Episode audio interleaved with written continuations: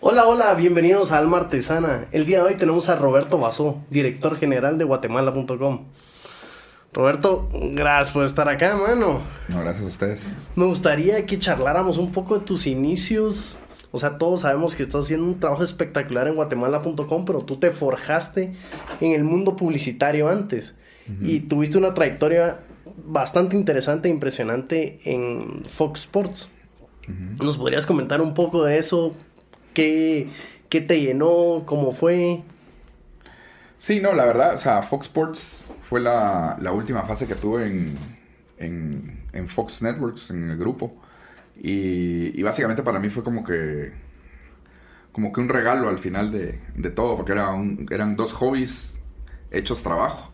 ¿verdad? Yo venía del tema digital con toda mi, mi, trayectoria desde, desde Click Diario y toda, la, toda mi carrera en Fox, pues estuve más todo digital y luego un poco de, pues en el tema de, de los otros negocios de Fox, pero siempre mi, mi hobby siempre habían sido los deportes. ¿Y esto, esto en qué año fue? Vos me imagino que estabas, no sé, eh, el internet estaba despegando con lo que son las plataformas sociales, tú estabas viendo algo que iba a explotar pronto. Eh, encontré ahí en los archivos de YouTube una pequeñita entrevista donde hablas tú de, del internet y como que de la facilidad y la democratización de datos. No, no sé en qué momento, en qué año cronológico estamos hablando de esto. Uy, no sé qué, qué, qué, entrevista fue, pero, pero el tema, de, o sea, cuando empezamos nosotros a manejar internet todavía no habían tantas eh, plataformas OTT de sports específicamente, ¿verdad? Eh, OTT se le llama el, pues, el over the top, que se le llama, que es la, la, plataforma arriba de cable de todo lo demás, donde puedes suscribirte como el, el Game Pass sí. de NFL y todo esto, que todavía está empezando a traquear, inclusive el, el Game Pass salió súper barato para el Super Bowl, para que las personas lo pudieran ver, inclusive con todos los comerciales de, de Estados Unidos, que eso también como publicista era como que wow, ¿va? antes siempre todas las campañas de Estados Unidos parten del Super Bowl y de los anuncios eh, pues costosos en producción ¿verdad? Y que las eh, empresas están dispuestas a tirar a veces apuestas de el 90% de su budget a ese determinado anuncio, ¿verdad? Eh, para, para, arrancar sus, sus, campañas y eso obviamente por la, por la audiencia que tiene la, el juego, ¿no? Entonces, eh, pues digital siempre que ha ido avanzando en el tema de real, real time, que es más que todo el deporte, pues ahí van. Hay muchísimas plataformas que se han ido sumando y cada vez, eh, pues obviamente se van, se van sumando. Pero en el tema de, de, deporte en vivo es como que más complicado, no es como cargar el, el, el, el contenido y que varios usuarios lo puedan ver. Uh -huh. ¿verdad? Aquí algo se traba y es complicado. Una de las cosas que, que más se pelea es el tema del delay, ¿verdad? Porque estás hablando de un juego en vivo que puedes estar aquí en tu edificio de apartamentos viéndolo en digital y gritan el gol tres, tres segundos antes y vos así como, ¿y qué pasó acá?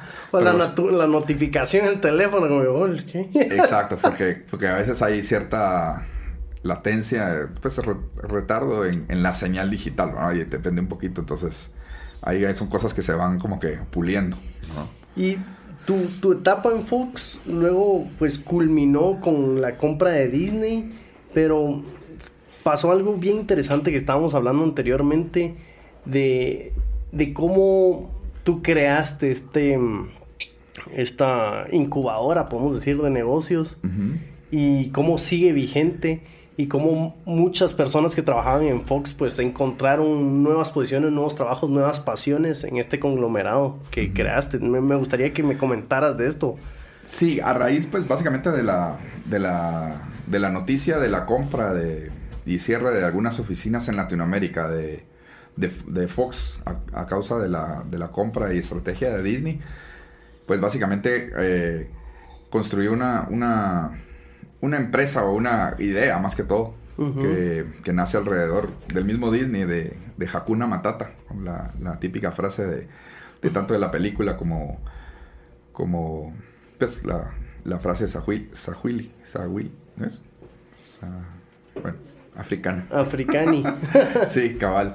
Eh, que significa todo va a estar bien, ¿verdad? Y ese era como que un mensaje, un mensaje que yo quería trasladar, pues, a, a todos los colaboradores de Guatemala que, que, que, trabajaron en Fox, que en ese momento trabajaban en Fox, de que, de que ese no era el fin y que habían un montón de oportunidades, eh, todas las capacidades y, y, todo lo que habíamos aprendido en Fox, pues lo podíamos emplear, ya sea para emprendimientos o para ir a trabajar a otras empresas quienes desearan emprender, pues ahí estaba esa empresa, ¿verdad? Entonces eh, se formó esta incubadora de negocios que se llama Hakuna Matata.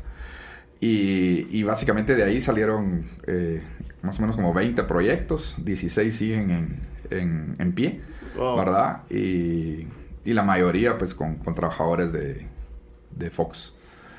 Y todos estos con un alma digital, o sea... La mayoría con alma digital, te diría el 80%. ¿no? Y estas son empresas donde tú todavía, pues, eh, sos parte del board, sos como un advisor para... Sí, más que todo es como, como doy el espacio. Eh, en unos, pues, más, eh, más activo que otros, con juntas directivas y, y, consejos y cosas por el estilo, ¿verdad? Pero todas, o sea, ninguna soy gerente ni nada por el estilo, todas vuelan Vuelan solas. Espíritu propio. qué, qué, nave. Pues mira, comenzamos hablando pues de deportes, Fox Sports, y, pero me gustaría regresar un poco a tus, a tus inicios. Yo sé que um, empezaste en los 90, si no estoy mal, o sí, si no estoy mal, en los 90 como copywriter de, en Ogilvy. Luego pasaste a ser director creativo, el más joven en la región. Me interesa el, el rol de copywriter, es, es algo en, con lo que yo me identifico bastante porque pues la verdad que la, para mí la base de todo, y seguro para ti también, es la escritura. Mucho de lo que estamos haciendo ahorita, personas creerán que es improvisado, cuando pues todo ha estado escrito antes. Eh, el copyright, ¿tú, ¿tú, te identificas como copywriter? ¿Tiene vigencia ese rol? Sí, o sea, sí, todavía, y, a veces en, guatemala.com, a veces que, ah, tenemos que hacer un anuncito, no sé qué, y pues a pesar de que estoy ocupado, yo lo quiero hacer, y medio pruebo, y hago algunas cosas. Eh, sí, o sea, es algo que, obviamente me, encanta, el tema de escribir, de guionar. Eh, sí creo, o sea, en mi, en mi fase de, pues cuando estaba saliendo de la universidad, que fue donde empecé a trabajar en, en agencias de publicidad, siempre me gustó el tema de escribir, ¿verdad? Anuncios, de, sintetizar ideas y, que todo el mundo las pudiera encontrar. Y, pues cuando se me dio la oportunidad de trabajar en Ogilvy, pues fue pues nice. Aparte que, que, empecé a leer también los libros de David Ogilvy y, y pues, una frase fabulosa de él era siempre que te decía, cuando estés escribiendo un anuncio, pensá que lo estás escribiendo para tu familia, para tu papá, para tus hijos y todos, y no trates de menos a nadie. Entonces, y eso siempre se me quedó así como que, o sea, de verdad, o sea, los, los mensajes son para todos y, y tenés que hacer los mensajes como que realmente los estás haciendo para, para las personas que querés. Y, y realmente en el tema de la escritura, y luego fui conociendo otros, eh, otros publicistas o, o copywriters. Eh, uno que murió hace dos años, creo yo, Ted Nicholas, que es el pues, conocido uno de los copywriters más grandes eh, de King of Print, se le llamaba a él él se dedicaba a hacer cartas, aquellas cartas de ventas cuando era el correo directo, Ajá. que tenían como cinco páginas y, lograban hacer aquellas ventas eh, geniales. Él vino una vez a Guatemala y tuve la oportunidad de conocerlo. Pues conocerlo, darle la mano, no, no comer con él ni nada por el estilo, pero yo estaba enfrente y parecía como que en la conferencia, pues sentía yo que me estaba hablando a mí. Y entonces yo, yo como que hice muy, muy, mucho link con él y, y, las formas que él decía, lo que él hablaba sobre las... Eh, sobre las palabras y cómo las palabras podían comenzar una guerra, terminar una guerra, eh, hacer todo. Así uno hace bien con las palabras, eh, pues utiliza bien las palabras, puedes lograr muchas cosas, ¿verdad? Desde pedir perdón, desde dar alegrías, o sea, miles de cosas que se logran. Y otra de las cosas que, que aprendí de él, que, que, todavía la sigo haciendo para, para, el resto de mi vida, es, él decía, eh, si uno no pregunta, la respuesta siempre es no. Entonces él decía, el no ya lo tenés ganado, siempre pregunta. Entonces eso me quedó así y dije, oh, bueno, lo voy a empezar a aplicar. Y eh, hubo una vez un, una conferencia de, de otro copy o creativo, todos estos son como que muy poco conocidos, no son de los que llevan canes ni nada así, sino que son realmente la gente que escribe, que hace libros, bestsellers y, y de verdad hacen cosas interesantes, que se llama Roy Williams, que se llamaba El Mago de la Publicidad. Y en ese entonces me acuerdo que él tenía un club, un, no un club, era una, bueno, un grupo selecto donde vos ibas a, sus oficinas en, Austin, Texas, en, en Texas, eh, y te daba un curso por una semana y te especializabas en persuasión y todo ese tipo de cosas. Pero costaba como 3 mil dólares en ese entonces. Y así como, uy, Sí, bueno, entonces, pero me acordaba de que acababa de estar con este Ted, vamos a preguntarlo. Y escribimos, miren, no tengo la plata, no sé qué, me dan el curso. Y no me contestaban. Y de repente me contestaron, va, venite, pues. Y me dieron el curso gratis. Y yo así, wow. Y dije, ¿y ahora cómo me voy? Y dije, bueno, es que vamos a... En ese entonces estaba Continental. Ajá. Eh, dije, bueno, es que vamos a la aerolínea. Y lo mismo, y, conseguí el boleto. Y, Increíble. Y, me logré ir. Y fue con las mismas frases de, de verdad, si uno no pregunta, la respuesta siempre es no. Y fueron cosas que, que, fueron cambiando en mi vida. Y esas de verdad se les doy a todo mundo. De, de muchas cosas. O sea, a veces uno por pena o qué sé yo, pero al final el no ahí está. Nada pasa. Nada, nada pasa si, si uno pregunta. Entonces ahí conocí a este Roy Williams, que es otra de las personas que yo admiro en el tema de la, de la persuasión. Y eh, una de las cosas que él decía, o su, eh, o su pensamiento principal, él estaba en contra de una imagen dice más que mil palabras. ¿verdad? Él decía, una, una palabra dice más que mil imágenes. Entonces como que estaba el, tema y yo sí soy más de ese pensamiento de que con una palabra uno tiene mil cosas, ¿verdad? Entonces nosotros podemos hablar de amor y te puedes imaginar un millón de, de, imágenes o de pensamientos, de sentimientos, de emociones. La imagen que vos puedes decir imagen y, en algún momento te vas a cansar de decir, va, sí, es esto, esto, esto y... Y, sí, te enjaula un poco. ¿Verdad? Y, y yo sí soy, o sea, siempre fui por el lado de, de las palabras. Inclusive en, en algún movimiento, cuando estuve en, pues en, en, las agencias y todo, los, los, los, anuncios que ganaban premios y todo eran los que no tenían ninguna palabra y la imagen decía todo. Y, el mensaje y...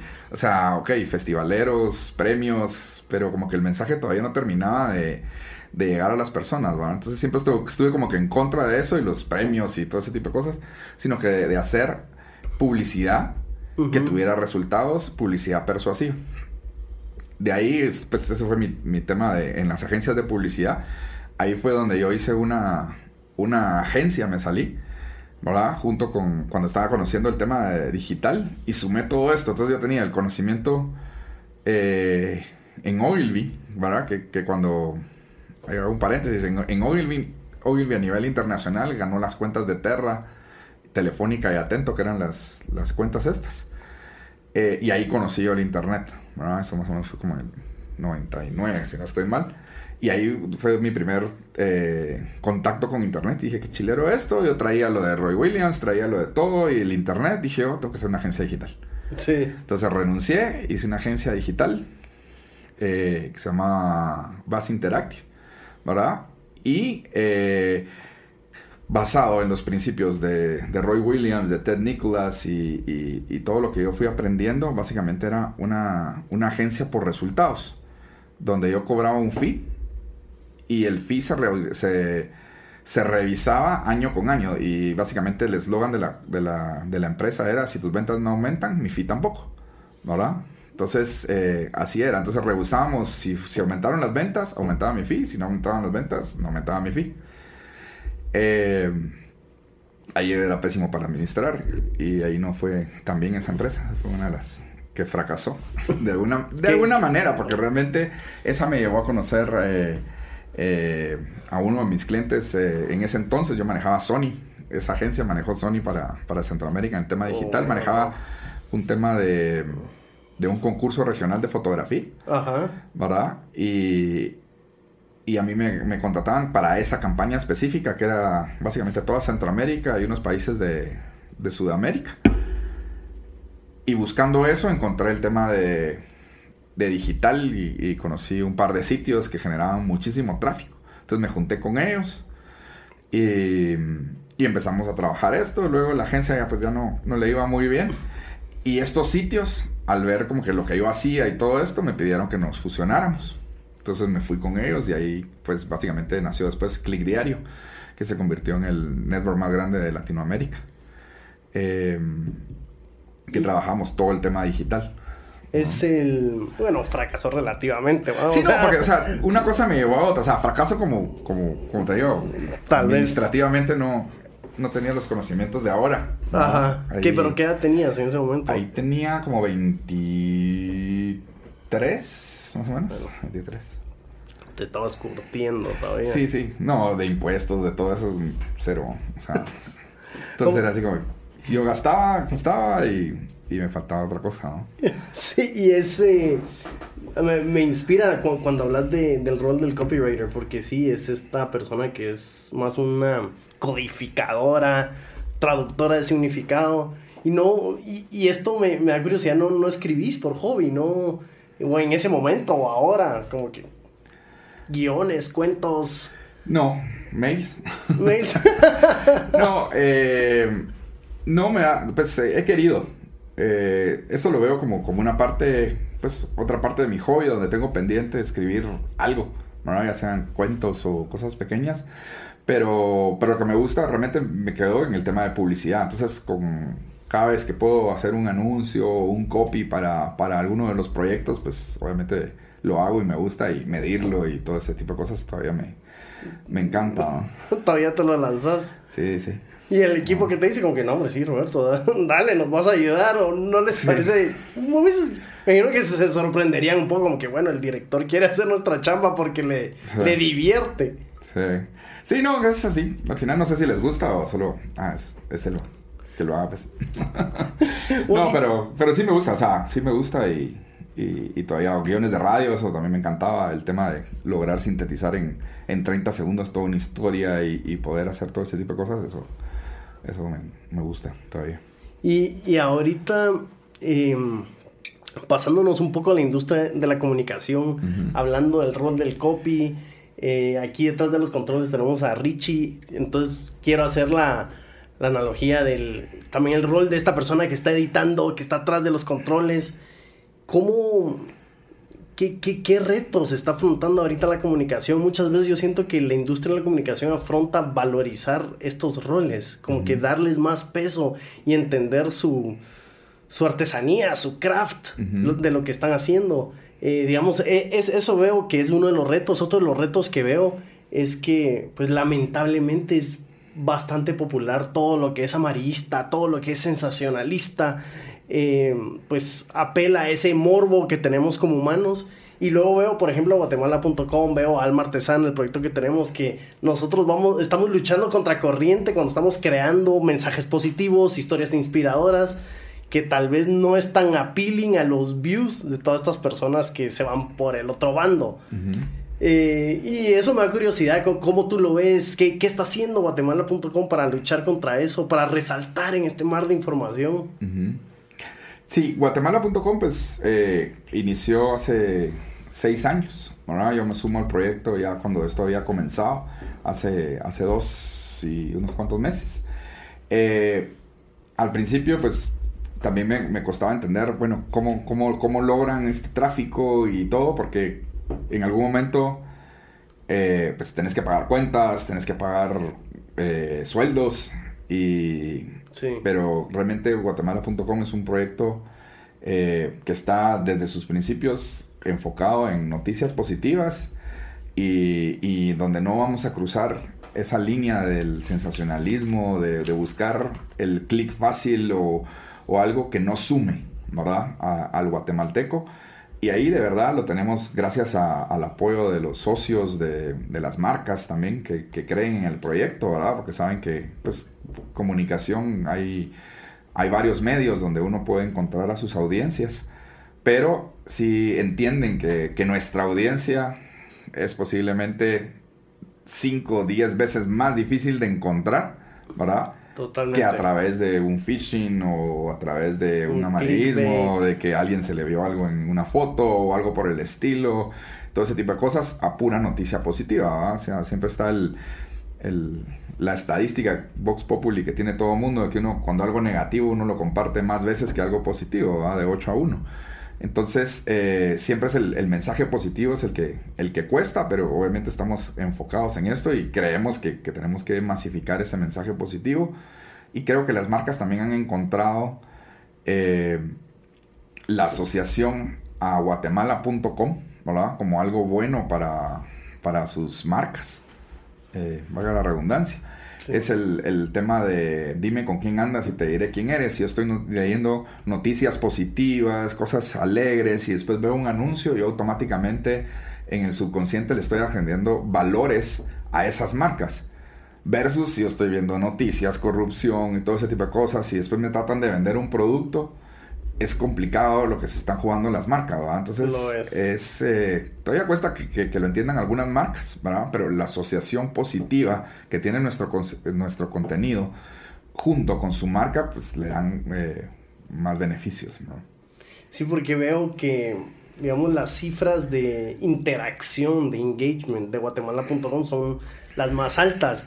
Y es como ustedes están rompiendo un paradigma. Eh, dando esta noticia positiva y tener la interacción tan grande, lo cual a nosotros nos inspira, nos motiva de que, bueno, este sí es un camino del que, del que se puede caminar, no, no sé, nosotros vemos o oímos podcasts, otras noticias de que son, no sé, ¿qué te digo, Roberto?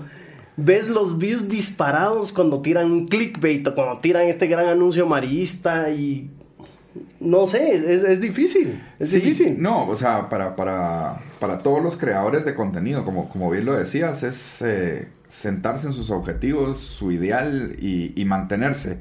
Si vos básicamente haces lo que vos querés, lo que te gusta, o sea, va a llegar en el momento donde la gente te va a buscar y vas a tener beneficio de eso sin estar cambiando de lugar ahorita que vos decís lo de, lo de los podcasts y todo esto, el, el, tema ahorita de Spotify, el antivacuna y, y todo eso, donde se salen músicos de Spotify, porque yo no quiero estar donde están hablando esta desinformación sobre las vacunas. Sí. Y donde ya ahorita empiezan a bajar los podcasts y empieza ese como que conflicto.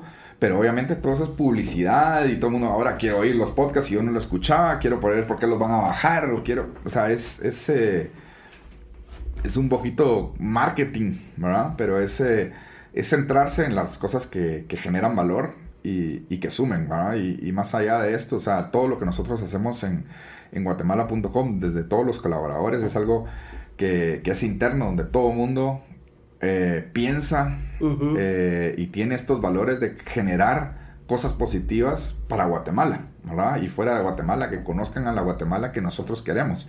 No es que nos hagamos de la vista gorda de todo lo malo que está pasando, sino que nos enfocamos en lo importante, en lo bueno, en lo que queremos transmitir y que más gente hable de lo bueno. Y lo, que te da, yo siento que lo que te da el podcast es, em, a diferencia de otros canales de, de, comunicación, de distribución, es un espacio tal vez un poco más íntimo. No sé si o, a las personas que hemos tenido en la CIA donde tú estás, se sienten más cómodos hablando de temas que tal vez no hablarían en la televisión o que no hablarían con un conductor con esta corbata que le está apretando el cuello. Eh, ¿Tú cómo ves esta tendencia de podcast a, nivel mundial? O, a nivel Guatemala o Centroamérica. Mira, eh, el podcast pues llevaba su tiempo. Y, Correcto. Y, aquí voy a regresar un poquito a mis andadas de, de Fox. Eh, la persona que, compró Click Diario, eh, el presidente en ese entonces de Latinoamérica, pues, de todo internacional de Fox, de verdad es una persona visionaria y vio cuando compró el tema de digital, él quería hacer televisión en digital, muchos años antes de, de Netflix. Pero obviamente no se daba la tecnología y no se daban muchas cosas, pero siempre fue, esa fue la idea cuando, cuando él se acercó acá y, compró la empresa y de ahí me dijo, ¿cuál es la segunda mejor empresa? bueno, es tal y tal en Argentina, es la que está. Argentina decía que nosotros éramos la segunda, pues, pero eso es lo que se da, ¿no? Pero entonces era, éramos uno y dos y al final para comprando las dos eh, hicimos el network más grande de toda Latinoamérica eh, porque tenía mucha visión. Él al salir de, de, Fox eh, hace una empresa de podcast. Ok. Y yo digo, una empresa de podcast. Y es como que, ¿qué onda, va? Ajá. Y hace... Porque tal vez ahí tu punto de comparación era la radio, ¿no? Como que... Sí, no, y empieza a generar mucho contenido de, de series y todo, donde los empiezan canales de televisión a comprarle los derechos, Netflix a comprarle los derechos, y luego termina vendiendo la empresa a, a Amazon, ¿no? Por cientos de millones. Y de verdad, o sea, dije yo, no, este señor obviamente era, por eso estaba donde estaba. Eh, pero de verdad va mil años adelantado y ahí empecé a ver otra vez lo de podcast y empezar a ver y cómo realmente iba, iba creciendo todo el tema de, de podcast y cómo el tiempo, ya el tema en la radio, de estar en el, en el carro y, y ya cuando vos empezás a ver eh, las aplicaciones que ahora hasta el WhatsApp la tiene, que le puedes poner velocidad cuando te mandan los voice Los notes. ¿verdad? Y, pero eso empezó en los podcasts, ¿verdad? Que vos empezabas a ponerle más velocidad porque querías, eh, pues en los en los ebooks y, y... No, los ebooks, no. Los, los, audiolibros. Los audiolibros, ¿verdad? Que ponías a ponerle velocidad y todo esto. Y lo, y lo mismo viene de esa tendencia y, y cómo las personas realmente empiezan a, cons a, a consumir ese contenido eh, manejando, eh, en viajes. Haciendo en- ejercicio. o sea, miles de, de oportunidades y donde hay podcasts informativos, tutoriales y estos de, de historias. Él se dedicó básicamente a hacer estas eh, producciones de como radionovelas de hace muchos años, ¿no? Y, y se volvió hasta vendérselo a Amazon, pues a...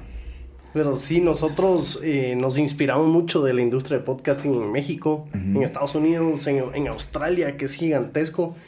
Y pues nosotros creemos como alma artesana que es un, el, el contar historia, el storytelling es un superpoder que nos mueve como humanos, es algo intrínseco a nosotros, es algo natural a nosotros. Y qué mejor que tenerte a ti acá, a personas creativas similares a ti en esta silla y dar mensajes positivos, inspirar a las personas. Ahora, eh, me imagino que, que trabajar en guatemala.com y lograr este posicionamiento actual con las cifras de interacción, pues hablan por sí solas. Eh, pero me gustaría hablar un poquito más de, un poquito más de Roberto. Eh, y mi pregunta va hacia ti, Roberto. ¿Qué es, ¿Qué es lo que más te da satisfacción a ti de lo que haces, del trabajo que estás haciendo? ¿Qué, qué te enciende? ¿Qué te llena? Pues va, muchas cosas. eh, realmente, obviamente, promover el, el país. El, el- desde, y vuelvo a regresar un poquito al tema de Fox y todo esto, eh, inclusive Ogilvy. O sea, siempre lo que hacíamos era como que demostrar quiénes éramos los guatemaltecos. Y no hablando de mí, sino que de los equipos con los que yo trabajo, con los que con los que hacíamos eh, los proyectos y todo esto, de, de levantar la mano y decir, aquí estamos. Y, y realmente, o sea, nosotros empezamos, la empresa que, que compraron en Fox era muy chiquita, ¿verdad? Cuando, cuando vino esto y después nosotros terminamos siendo la tercera empresa más grande de Fox fuera de Estados Unidos en, a nivel de, de televisión. Eh, no productora, sino que comercial. Eh, con un hub importante donde desde Guatemala se trabajaba para Europa, se trabajaba para toda Latinoamérica, se daban servicios de muchas cosas y nunca fue por, por promover mano de obra barata o algo por el estilo, sino que simplemente era por la calidad de trabajo y, y la buena disposición del guatemalteco de cómo resolvía problemas y no tenía peros para nada. Y, y de verdad es, bien me encanta de verdad trabajar con, con guatemaltecos. Eh, soy guatemalteco 100%. Eh, pero de verdad, o sea, el, el promover el buen trabajo de los guatemaltecos, ¿verdad? Entonces, eso es algo que, que me llena, el, el poder ir a algún lugar y, y esto dónde es, en Guatemala, y dónde se hizo en Guatemala, y poder traer todos esos proyectos y que esto siga generando empleos y empleos dignos, ¿verdad? Correcto. Y, y que esto pueda seguir creciendo. El tema de, de lo de Hakuna Matata era que todos los que se llevaron, todos esos conocimientos de Fox que te pagaba cursos, eh, capacitaciones y cosas, o sea, cualquiera podía venir a emprender y al emprender un, un- un proyecto contrata más gente, ¿verdad? Y la idea era eso, como que se fuera la cadena de favores, ¿verdad? Que se fuera vilarizando y que lo que yo aprendí no se quede en mí e irlo a, aprender a otra, a ponerlo en otra empresa, sino que hacer un proyecto y poder contratar más gente, ¿no? Entonces siempre ha sido como que lo que me motiva el, el generar eh, empleos, ¿no? Y es eh, un poco si hablamos del cambio que querés ver, podemos, podemos tal vez decir, mm, por lo que me dices, yo interpreto que tal vez un ambiente más colaborativo es esta como que transmisión de conocimiento. Nosotros creemos que eh, el conocimiento es de estas variables que cuando lo transmites crece, porque, sabes, de nada sirve y lo, lo siento en ti, consumir este este conocimiento, esta educación y pues y no compartirla.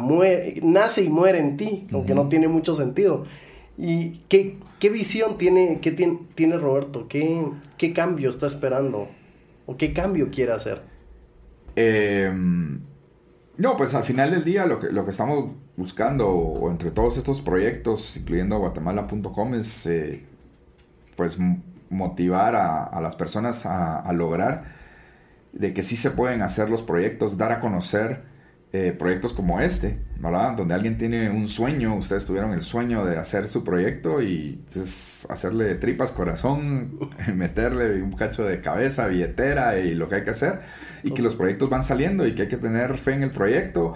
Y, que todo va a seguir y eso es lo que nosotros hacemos básicamente en guatemala.com. Eh, tenemos un proyecto que se llama Rostros, donde mostramos personas eh, famosas y no tan famosas, que les ha costado, eh, como decimos, un bigote, salir de, de, abajo para arriba y todo esto, y, pero lo que queremos son como que darle esos ejemplos y que la gente mire, si él pudo, yo puedo, y vamos para adelante, y, y no todos son eh, historias eh, románticas y cosas así de, ay, sí, él porque tal y tal cosa, o, sino que hay, hay miles de historias, todos tenemos diferentes motivaciones, eh, algunos pues tuvimos condiciones más complicadas que otras, pero de verdad la única decisión de lograrlo está en uno, pues no, no, no, no hay una regla escrita de que si yo tuve esta familia voy a hacer esto, hay una familia exactamente igual y, y el hijo hace todo lo contrario, o sea, al final la decisión siempre está en uno